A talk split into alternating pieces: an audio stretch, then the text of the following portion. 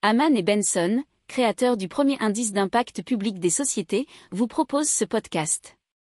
Haman Benson. Le journal des stratèges. Et on parle de Greenpeace qui exige des critères plus stricts pour les fonds durables, mettant en cause leur impact environnemental dans une étude demandée à l'agence de notation suisse InRate qui a passé au crible 51 fonds suisses et luxembourgeois.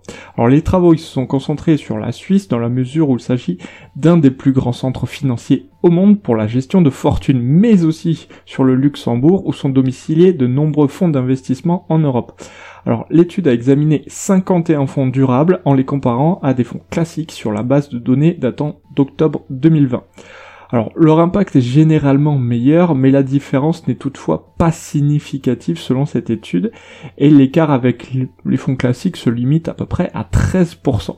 Alors il y a un point clairement positif, c'est que ces fonds se tiennent nettement plus à l'écart des grandes controverses environnementales celles qui sont les déforestations ou les marées noires, avec là pour le coup un écart très significatif par rapport au fonds classique.